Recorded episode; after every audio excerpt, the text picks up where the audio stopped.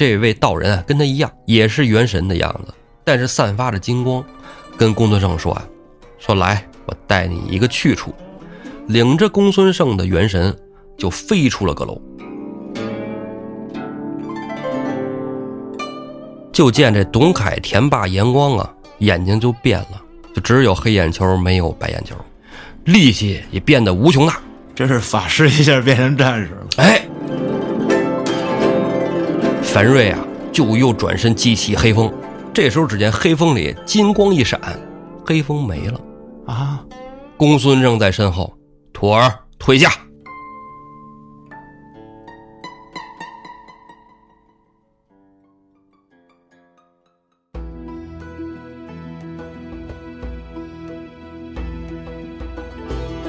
胡说历史，笑谈有道，欢迎您收听由后端组为您带来的《胡说有道》。喜欢收听我们栏目的朋友，可以在公众号里搜索“后端组”来关注我们。您可以添加小编，让小编拉您进我们的微信群，与我们聊天互动。大家好，我是主播导演，我是老安。咱们这期不唠嗑，上来咱就捞干的。上回书说到了朱仝、雷横、燕青、史进化妆改扮，啊，扮作虞侯，跟着太医戴修明来到了宜州府，假借给高衙内看病为名，割了高衙内的项上人头。嗯，跑出来了以后。跟他们同去的三十二位兄弟没能带出来，话说怎回事啊？府里边一乱，这二十三人就没人看着吗？有人看着，州府里的衙役官兵就把这三十二人给抓了，抓完以后呢，就给带走了。所以他们哥四个跑出来的时候啊，就没看见那三十二位兄弟。突破了韦豹守的这个城门，朱仝过了城门也没放下高仝，韦豹就不干了，骑着马就追了出来，说：“你们快把我们知府放下！”朱仝、雷横。一看韦豹出来了，咱们加点劲儿跑啊，赶紧跑！要么说祸不单行呢，他们这儿本来就慌神呢，在城外有一队巡逻军兵，也发现这里有异样，拍马杀到。为首这员大将啊，是一位老朋友，大刀文达。哎呦，逃跑大王！哎，当年大名府的大刀文达。文达怎么到了宜州府啊？因为大名府那边不是出事儿了吗？啊，落跑了啊，丢人现眼，不愿意再回到大名府，申请调令。就调到了这个宜州府。你看他掉哪儿，他得碰上哥几个。哎，要不然倒霉催的呢。但是这回跟着这个韦豹在一块儿，这韦豹有能为啊。嗯，哎，文达以前不仗着索超吗？这回在这城里啊，仗着韦豹啊，他就是巡巡逻就得了，按月拿俸禄挺好。出去角山转一圈没看着，就回来交差。没看着，哎，这就混混日子啊。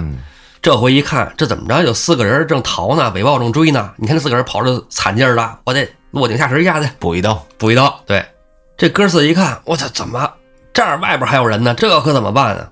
正在一筹莫展之际啊，只看飞毛腿刘通踩上那飞毛腿啊，哒啦啦的跑过来了，倍儿快。来着，哎呀，兄弟几个，哟，这已经得手了。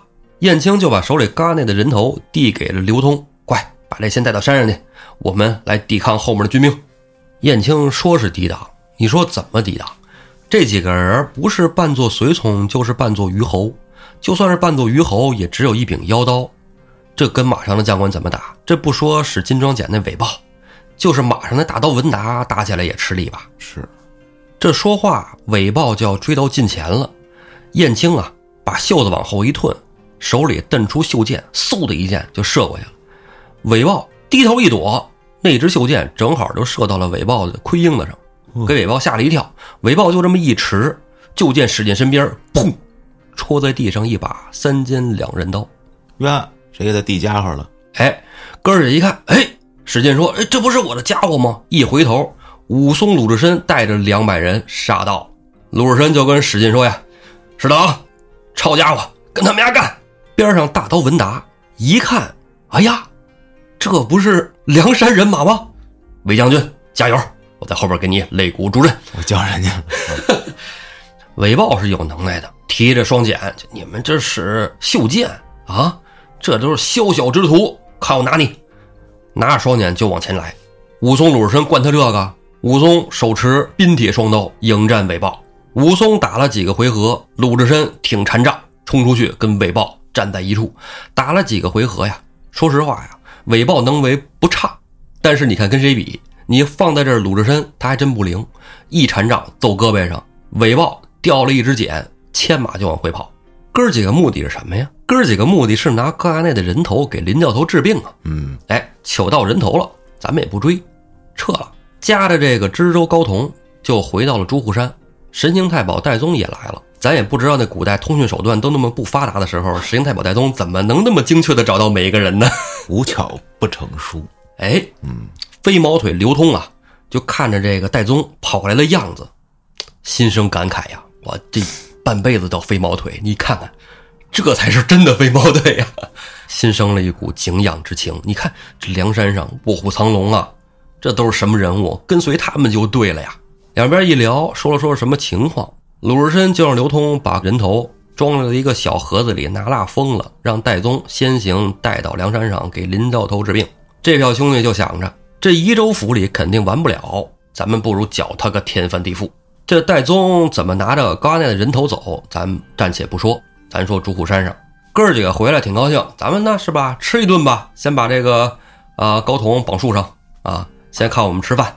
我们吃不够再吃他。这高同就在树上那绑着，这哥儿几个在那儿推杯畅饮。哥儿几个喝完散了，该回屋回屋睡。高同在那儿接着绑着。第二天天亮，朱虎山下就来人了。韦豹和大刀文达两个人带着宜州府的全城兵马来到了朱湖山下。山上哥儿几个正等着他们来呢。那既然来了，开兵见仗。来来往往打了几个回合，最后啊，鲁智深对阵韦豹，武松对阵文达。文达显然不是武松的个儿，剑落下风。韦豹那边呢，本来就带着伤，况且他真的也打不过鲁智深，是打得非常吃力，赶紧就撤了。但是撤了之后呢，还心里还有股气节在啊，还得喊话，把我们知府能不能还给我们？咱们商量商量，有事好商量吧。七爷太棒了啊，咱们谈一谈啊。依着鲁智深的态度，就是没什么好谈的，他得死，你们也都活不了啊。宜州府要平了，但是燕青啊，觉得。咱们主要目的不是这个，咱们主要目的是什么呢？是把刚才人头拿回来，而且呢，咱们得得出点气。怎么出气呢？燕青就跟韦豹文达说呀：“你们要想让你们知州回去，不是没办法，有的聊。你们啊，把我们那三十二个兄弟送回来。为什么呢？那三十二个兄弟是人朱户山的兄弟，我们是梁山的。我们人去了回来了，人朱户山的兄弟没回来，我们梁山颜面何在？好好的给我送回来。”太少，我原原本本的给你，然后你们再带一万两金银来，咱们再聊。人不到，钱不到，你们也别来了。韦豹文达一看，这这也打不过，也只能按他说的做。回了益州府，求了人，求了钱，再次来到朱虎山下。既然宜州府挺懂事儿的，燕青呢，鲁智深呢，也没有为难他们，把知州高统带到山下。哎，你看，你们这知州在这儿呢，好好的啊。你们让那三十二兄弟推着那一万两金银。先回来，回来我们就放人。韦豹说：“那你这要是出尔反尔怎么办？”燕青说：“呀，你们出尔反尔，我倒是见多了。我梁山人从来有一说一，口无虚言。那三十二人呢，推着那个几车金银啊，一万两不少呢，咣咣咣回来。这时候史进呢，掏出肋下腰刀啊，一刀就割了高同的一个耳朵，给你留个记号，把高同交还给了韦豹文达。挺好。宜州府这边人撤了。”鲁智深就问燕青：“你说要这三十二个兄弟回来，洒家能理解，但你要这一万金银作何用啊？”燕青说：“呀，我想拿这一万金银带回山上，给林教头，让林教头做一场法事，超度一下林家大嫂。”史进、朱仝、雷横一听，哎，这主意好，这主意真不错。但是鲁智深啊，哈哈一笑，说：“你们还信那个？我都不信呢！我一出家人，我都不信那超度啊！我告诉你们，做法事不如做善事。”把这些钱散给沿途百姓，比做这场法事更能给林教头积德呀！哎，这个好。之后这一票兄弟啊，浩浩荡荡的就回梁山。回梁山路上就把这一万金银散给了沿途的百姓。嗯，这在老百姓里啊，就传下那么句话，说这是个什么官府假仁假义、贪赃枉法、杀人强盗，反把金银施舍赠人，不怪天下不安啊！等朱仝、雷横、鲁智深、武松、史进、燕青，还加上新来的刘通。一起回到了梁山的金沙滩，等下船刚一到岸边，就见林冲跪在金沙滩上等着兄弟几个回来呢。鲁智深赶紧过去双手相搀，林冲就说：“感谢众位兄弟啊，为我林某人下山这一趟。”鲁智深说：“操，都是哥们儿，起来，兄弟，你心里有苦你就说，有事我们就给你办。高衙内这一次是躲到宜州府，咱们轻而易举就把事儿给办了。他但凡要是还在开封。”我舍了这条命，也把他的人头给你拿回来。林冲跟鲁智深的交情不用多说，嗯，大家都明白，两个人都是真豪杰。你在危难的时候，这帮你的不一定老是能天天说跟你吃啊、喝呀这些，是，有可能是一八百年不联系的一哥们儿。有时候真是这样，尤其是你说这人要是混好了的时候，你混整了，是，那你不缺朋友，不缺朋友。但是你真是落魄了，你就像林冲似的，林冲最后多惨了。林冲好的时候，鲁智深也不认识他，对吧？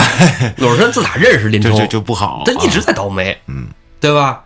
但是就这么一直倒霉，鲁智深一直在陪着他，嗯。而且啊这取嘎那人头这件事儿啊，对于宋江他们这些，说实话啊，咱们这就是剧透了一下，招安派并不是那么情愿。那当然了，你这跟官府作对以后，给我这本儿上又落两笔黑字儿。对呀、我们招安了以后，嗯，是吧？还都是同事啊。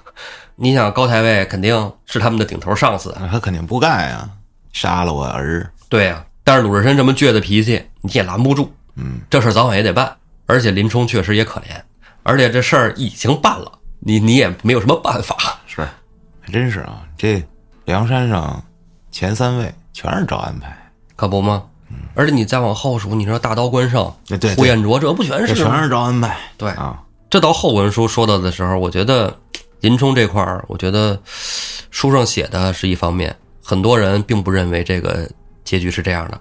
好多人心目中的林冲是宁死不回去的，而且他的体格子应该不至于得一场脚长沙就就就挂，啊说白了拉肚子、窜稀、窜死嘛，应该也不至于。说他就是应该是走了，跑了。啊，不跟你们玩了。啊，不玩了，嗯，但是呢，又不想拒绝别人，装死呗，嗯啊，鸟尽弓藏。啊，林冲就就就算了，就颠了啊，也有这可能啊，虽然书上不这么写，但是我也希望是这个结局，我也觉得鲁智深可能也没有什么听朝作画啊，都成仙了。嗯，这都 回去当星星去了。这结局的事儿之后再说 啊。啊，梁山上之后就是平静了一阵儿，平静了一阵儿呢，这公孙胜啊，不是让哥几个初一十五都去拜这个世界杯嘛？啊，拜完了世界杯，兄弟几个就都该干嘛干嘛，该吃吃该喝喝，怎么该训练士卒，哎，操演阵法。公孙胜呢，就跟樊瑞在一起，每天的讲经说法。俩人在这石阶亭边上啊，有一个小阁楼，在小阁楼里边呢，就哎传授樊瑞五雷天心正法。开始修仙了。对，这樊瑞不是已经拜公孙胜为师了吗？啊学习呢，学能耐啊。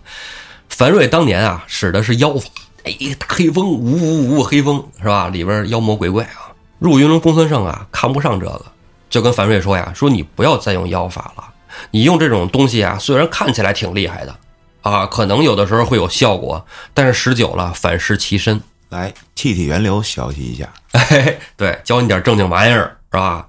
好好的从筑基开始重新学啊，学五雷天心正法啊，千万听我话啊，不许再用妖法了。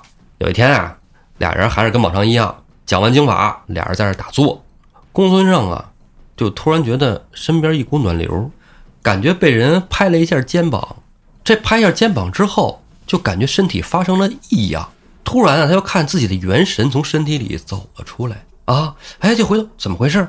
说我在这儿打坐，静气凝神，从来没有过这种情况。当他这个元神一回头啊，看见自己身后啊站着一位道人，这位道人啊跟他一样，也是元神的样子，但是散发着金光，跟公孙胜说啊，说来，我带你一个去处，领着公孙胜的元神就飞出了阁楼。哇，公孙胜说：“怎么回事？这是啥情况？这带我去哪儿啊？”但是他心里知道，这位一定是一位有道的高人。嗯，穿过了崇山峻岭啊，这位道人就把公孙胜带到了北岳恒山。这北岳恒山，这个咱们《笑傲江湖》里有啊，衡山派、哎，恒山夷陵小师妹是吧？李鸿忠、华山派哎，对，华山、嵩山、泰山、衡山、衡山是吧？两个横山，两个横山，嗯哎，一个拉胡琴儿那个是吧？拉琴那个平沙落雁剑是吧？都想不起来了。笑傲江湖，嗯，早看的了。嗯，到了这个衡山啊，这位道人就领着公孙胜的元神在这转，哎，你看看这儿，看看那儿，最后领到了最高处，跟公孙胜说：“看这个地儿叫回头峰，回头你就疯。你呀、上应天数啊，正是魔君之一。如今呢，魔运未衰，你休要迷了心性，好好干一番事业，正所谓功遂身退，天之道也。待你参透顿悟之时，这衡山回头峰便是你的归宿。啊，入云龙，公孙胜还要问什么？这道人一推，公孙胜的元神回到了本体。是做了一场梦嘛？哎，醒了就跟樊瑞说：“哎，我跟你说，刚才我做一梦。”樊瑞说：“啊，师傅，你打坐睡着了？” 我说：“没有没没，不是睡着了，就感觉啊，我元神哎出去。”正要给樊瑞讲的时候，突然门外来了一位大头目。大头目啊，就是丁九郎啊，啊。这丁九郎啊，来到了梁山之后，就在这个山上做起了传信的这么一个头目。啊，他当电话了。哎，电话线对，好像都归戴宗管啊这一块啊。啊，流通丁九郎啊，跟公孙胜说一什么事儿呢？就是山底下出事儿了，李忠、周通啊下山去采买，买点铁，买点粮食啊，粮食囤着嘛，闲了这忙着用。打铁呢，造兵器，去采购东西去了。路过兖州的时候，被人给劫了。嚯，说谁还敢劫梁山的人呢？那咱赶紧是是吧？上中庭大帐那儿开会呢，你们二位也赶紧去吧。公孙胜是副军师嘛，这是大事儿肯定得知会他呀。哎，公孙胜跟樊瑞就来到了中庭大厅，众议堂里啊，哎，各位头领都在那儿坐着，正商量这事儿呢。说怎么回事儿啊？说这个李忠、周通啊，路过这地儿叫狼鳌山，这狼鳌山啊，这几位寨主把这名字叫做赛梁山。啊，哎，咱梁山的车队从这儿过，他们就给劫了。李忠还紧着说：“说我们这是梁山的队伍，你们劫我们东西，你们考虑考虑没考虑后果？”这山上寨主啊说：“要不是梁山的，我们还不劫呢。就因为知道你是梁山的，我才劫的。我也不跟你们斗，你们也斗不过我，滚了去吧。”李忠、周通就回来了，来报这个信儿。话说这狼鳌山怎么那么火呀？是吧？敢劫梁山，还敢叫赛梁山，怎那么火山火燎的呀？这狼鳌山的大寨主啊，听这绰号老唬人了。我跟你说，叫中天一气黄龙真人我的妈呀，封神榜啊，这外号起的。这黄龙真人是吧？在《封神榜》里，这个是阐教元始天尊的徒弟，啊，十二金仙之一。这黄龙真人吧，其实在《封神榜》里，我觉得他不是很厉害。这大哥也不咋样。这黄龙真人，四无道长，无法力，无弟子，无脑子，从无胜绩，逢战必败，啊，厉但是害极了。但是人考勤还行。天天整点打卡上班哎，对，哪场仗就是他来的倍儿早，啊，然后来就舒服他。反正就是能为不是太行，嗯，但是政治正确啊，啊，听话这这很重要啊，这很重要。他说这黄龙真人呐，在成为这个人形以前，哎，还有点故事，有这么一个关于黄龙的传说，说在四川啊有一个黄龙寺啊，这寺里啊主要是纪念当年大禹治水从岷江而上，一直到汶川，要这个找这个水患的源头。嗯，走着走着呢，就到了汶川这地儿啊，就看见有九条神龙。嚯，啊，九条龙。这时候这九条龙啊，还不是天上那个神龙啊，飞龙行云布雨，不是。他要在天上，他就得找这个天帝啊，天王。那他现在在人间，他想升到天庭，哎，就得找这个人王。找皇上哎，大禹不就是当时人王吗？啊，啊，人王大禹呀，就找到了大禹，想跟大禹说说你这个是吧？你祈祷上苍的时候，给我们说点好话，让我们也能上天啊。嗯但是他们高估了大禹的这个见识能力，啊，大禹没见过龙，就说：“哎，这怎么九条大蛇呀？啊，大长虫。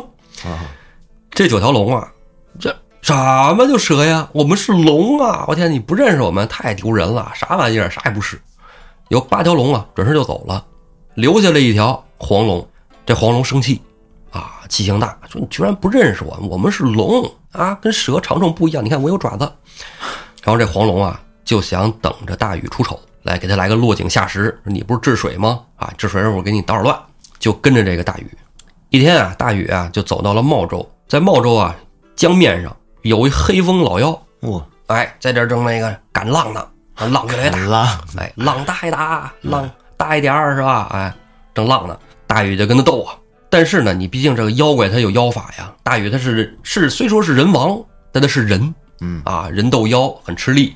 但是大禹身后站着无数的百姓，黑风妖就说：“你们这啥也不是，我要推倒你们。”黄龙在那看着就说：“你看，这还跟这个妖怪斗是吧？你这啥也不是。如果要是说你跟我们要是联手，这黑风老妖啥也不是，我们灭掉他轻而易举，一爪子就给挠碎了。他就想在这瞧这大禹的笑话。大禹呢是寸步不让，黑风妖呢跟大禹打了个平手。后来集聚众人之力啊，大禹把黑风妖的恶浪居然给赶了下去。被大禹打败的黑风老妖啊，说你没什么了不起的，若不是你身后的那些人，光凭你一人之力打倒我是不可能的。如果再给我一次跟你单挑的机会，你一定打不过我。这时候大禹说呀，说你知道我一定打不过你，因为毕竟我是人，你是妖啊，你有法术我没有，但是我不能退。你只看到了我身后那些百姓在支持我跟你打，而你却不知道的。我如果倒下了，我千千万万的百姓就要受难了，所以我拼死一条命也要跟你斗到底。这时候黄龙在边上听着呀，觉得，哎，这人王果然是不一样啊，我得帮他。后来这个黄龙啊，就成为了大禹的坐骑，哇，跟大禹一起治水，黄龙六百，这治水就成了。啥啥啥啥意思？国产一摩托车黄龙六百。等到帮助大禹治水成功了以后呢，这大禹啊就跟这黄龙说：“说这样你已经帮了我很多了，现在天下太平了，水患已经治住了。这样，我向上天祈祷的时候，我就把你的功绩也说上去，让你上天。但这黄龙啊就说我不想上天啊，我愿意永远镇守岷江的源头啊，就留到这儿了。所以就留了这么一黄龙寺。之后呢，在这寺里就修成了人身，就是黄龙真人。”啊啊，这么一个传说，那黄龙真人应该挺厉害的呀，怎么这么嘚儿啊？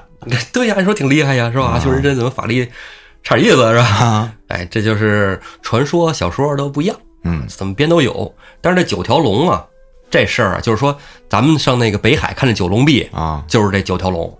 那那八条去哪儿了？哎，那八个后来啊也给一起都是上了天了，也不知道怎么上了天。但是这八个呢有出路。首先就是赤橙黄白黑，这就是另外一传说了啊！你别往一块想啊。还有那四个，那四个成了镇守四海的龙王哦。然后这青赤黄白黑里边啊，那四条龙啊，行云布雨，干活打工的。然后另外那个黄龙啊，永世为人王，真龙天子啊，金龙啊，对你这就你这怎么说都都有啊。哦，明白了。这关于龙的故事，咱中国太多了啊，咱就不说了，咱这说这个。号称自己中天一气黄龙真人的这个人啊，他怎么样？他名字叫吴觉，哎，写出来就是五角啊。但是五角感觉特别便宜，所以叫他吴觉。五角，五角啊，踢五角给五角都不太值钱。是，他呀有四个徒弟。你看这个道士做法是吧？会请这个四圣护法。嗯，哎，他有这么个四圣护法，青龙神。白虎神、朱雀神、玄武神，哎呦，这么四位，哎，严光、田霸、董凯、于之望，就是这吴觉的四个徒弟，哎，也教给他们道法。这黄龙真人吴觉呀，可挺强的，咋强啊？不试不知道啊，这一试真奇妙。反正李忠、周通打不过，咱不知道别人打得过打不过。梁山上肯定不能纵容他们猖獗呀，是啊，说那你这就下山去干一下子是吧？试探一下。头一个出来就是樊瑞啊！我现在已经修成了这个五雷天心正法，是啊，我要去会斗他们。当年我是妖法，现在我看看他妈谁还是妖法，我灭了他啊！樊瑞带着项冲、李衮、穆弘、李逵、李忠就下山了。李忠主要是目的是带路啊，主要不是打仗。俩都不行，啊 要不让他们采买呢，就是个买东西的，干不了啥也跑腿的。哎，等到了狼凹山下呀，山上的人也下来裂开阵势，梁山人也到了。大阵摆出来，第一仗啊，李逵就跟青龙神严光打。李逵是那种勇武型的，对吧？你跟人家是道法法系法师，战士对阵法师。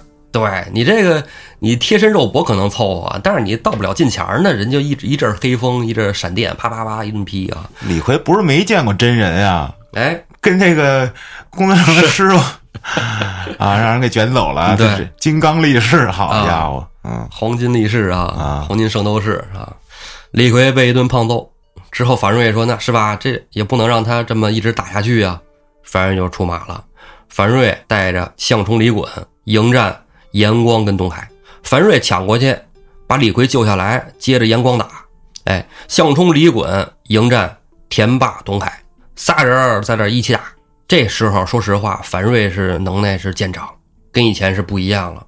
士别三日，不可同日而语嘛。但是人山上大 boss 还没下来呢。这时候，那个黄龙真人吴觉呀，在阵后啊，掏出一柄青光剑，口中念念有词，急急如律令。就见这董凯、田霸、严光啊，眼睛就变了，那白眼珠啊，慢慢的变黑了，啊，整个都是就只有黑眼球，没有白眼球，力气也变得无穷大。樊瑞向冲李衮，打的就已经打不过了。这是法师一下变成战士了，哎，就是这玩意儿就丧尸一般啊啊，打不过，开状态了。哎，就赶紧退。这几个人不还带着魔性了吗？还往前追呢啊！追梁山军正往过节节败退。樊瑞如果要是说跟公孙胜一个水平，这仗可能输不了。但是他才学五雷天心正法没多久，那还不如使之前妖法呢樊瑞跟你想的一样。啊！樊瑞啊，就说我师傅虽然说这不好，将来反噬其身，但是我不能给梁山泊丢人啊！这是我正经八百的第一次领兵打仗。嗯，哎，带队出征，我不能打了这一场败仗，给我师傅丢人，给梁山现眼，就又转身激起黑风。这时候，只见黑风里金光一闪，黑风没了。啊公孙正在身后，徒儿退下。啊！师傅来了啊！哎，公孙胜啊，带着林冲、黄信杀到战场。黄信、林冲迎战严光、田霸，这一仗打的就很轻松了，因为有公孙胜在。公孙胜在阵后松稳古丁剑往天上一指，那你别的妖法啥也不好使。林教头首先战败了严光，一胳膊就把田霸给夹过来，之后又单手战退了于之望，李逵活捉了董凯，这山上基本就没谁了。四个 四个法啥也不是了啊！嗯吴觉一看这样，没办法，只能投降了。啊，没打没打，吴觉本身就不是那种能战士的人。你说他跟谁打？跟林冲打？跟李逵跟公孙胜打跟公孙胜打？公孙胜也不跟他打呀，是不是？在后边是吧？只要是记起法术就 OK 啊，一切都能搞定。吴觉投降以后啊，这个公孙胜就是说你投降行，你是真心投降吗？对吧？你不是在梁山吗？你跟梁山为仇作对，你啥意思？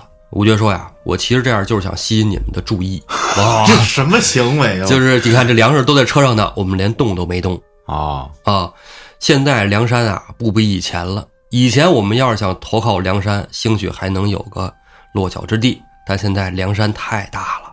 是你们这个座位都封完了啊，我们想上梁山，现在你看只能用这种下三滥的手法，请这个哥哥们谅解。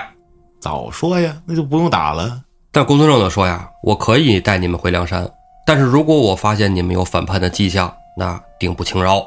吴觉带着那哥四个，哎，扑通扑通就给这几个梁山大哥跪下了，手指青天啊，说苍天在上，若有反心，五雷轰顶。公孙胜一看，他就是吧，古代嘛，向天发誓，那都是真的。走，带这帮兄弟就回梁山了。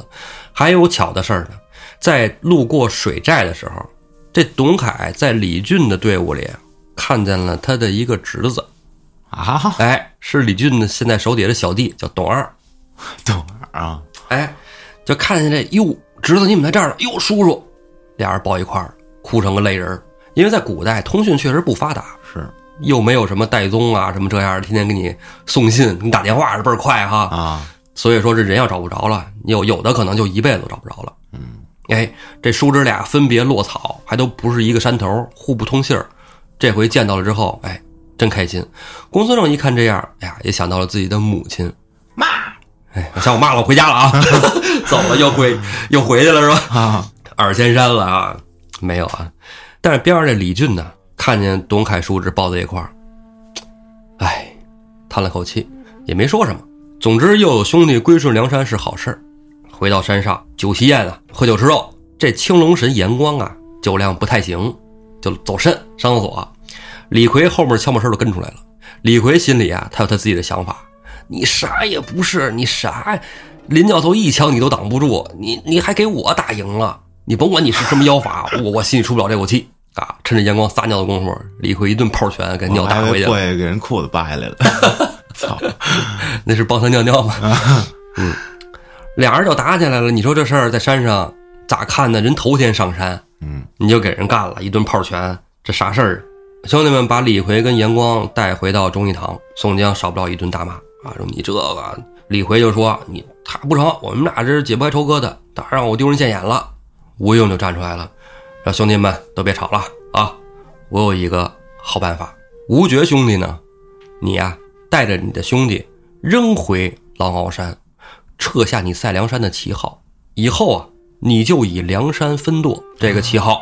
加盟了，哎，宋江也说，哎，此计甚好，啊别让他跟李逵放一块儿就行了。哎，因为梁山上毕竟这山有限，你说这都跑到梁山上来，人越来越多，你没地儿待，是，粮食也不够吃，大家分开呢，还各自好经营。嗯，然后就安排金大坚啊刻印信，让铁面孔目出来哎宣告了这个号令。吴觉师徒听令，从今日起，你等已归入梁山泊，以后应恪守本寨律令，惩恶扬善，除暴安良，替天行道。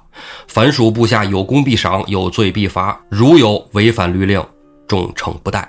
就跟梁山兄弟是一样的，只不过就是自负盈亏。自治，哎，吴觉师徒一听，其实也挺好。我们在那边我们也自在，嗯啊，毕竟这边是一百零八个兄弟呢，我们谁都不认识，对在这待着。呃，不过要回那边呢，我们就可以打出梁山的旗号了。嗯，哎，也挺好。正经是梁山的人了。对，替天行道，将来要有大事，我们再回到大寨来。嗯，因为了吴觉这事儿啊，远近山寨都闻风归附，像什么青州的鸡鸣山啊，运州的云台岗、多子山啊，徐州的黄风岭等等等，挺多的啊，都撤下自己的旗号，归顺了梁山泊。啊，哎，群山啊，奉梁山泊为盟主，一同替天行道，梁山就越做越大。看这段就让我想起了《海贼王》那个 路飞啊，到后来不是一大帮人吗，是吧？啊一，大堆人，这哥们儿啊，哎，草帽，都服。嗯，厉害啊！李俊当时看见董凯叔侄那一下啊，就把这个董二就说：“你跟你叔回去吧，什么时候想回山寨呢？你再回来，两边你都住住啊，两边你都跑没关系，我能理解你，我也是跟我叔叔一起长大的，我懂你。”董二欢欢喜喜的就跟着董凯一块走了嘛。李俊虽然是个豪杰，是个英雄，但他也有心里的软处，他的软处就是他这个叔叔。因为董二、董凯的相遇，李俊想到了他的叔叔，日有所思，夜有所梦。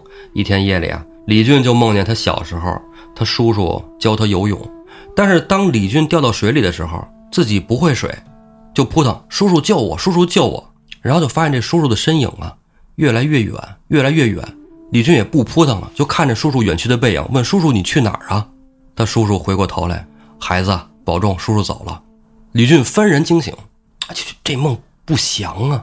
醒了之后呢，就赶紧去找公孙先生，啊，公孙先生解梦吗？啊，解梦啊，公孙先生，你给我这个这这个这个梦是怎么回事啊？哦，你应该看看弗洛伊德的一本书梦的解析。啊。公孙这么说呀，梦啊是心头想，你家里是不是有这么个叔叔啊？李俊说是，是有这么个叔叔。那你就跟公明哥哥卢员外打声招呼，回家去看看吧。你这一出来也多少年了，回家去看看去。李俊过来跟宋江一说，宋江就说：“哎呀，兄弟，从江州你这跟我出来多少年了？这一晃，是不是？你这个既然心里有所惦念，你就回家看看去吧。”李俊这一去啊正所谓猛龙过江报冤仇血染浔阳江口。预知后事如何咱们下回再说。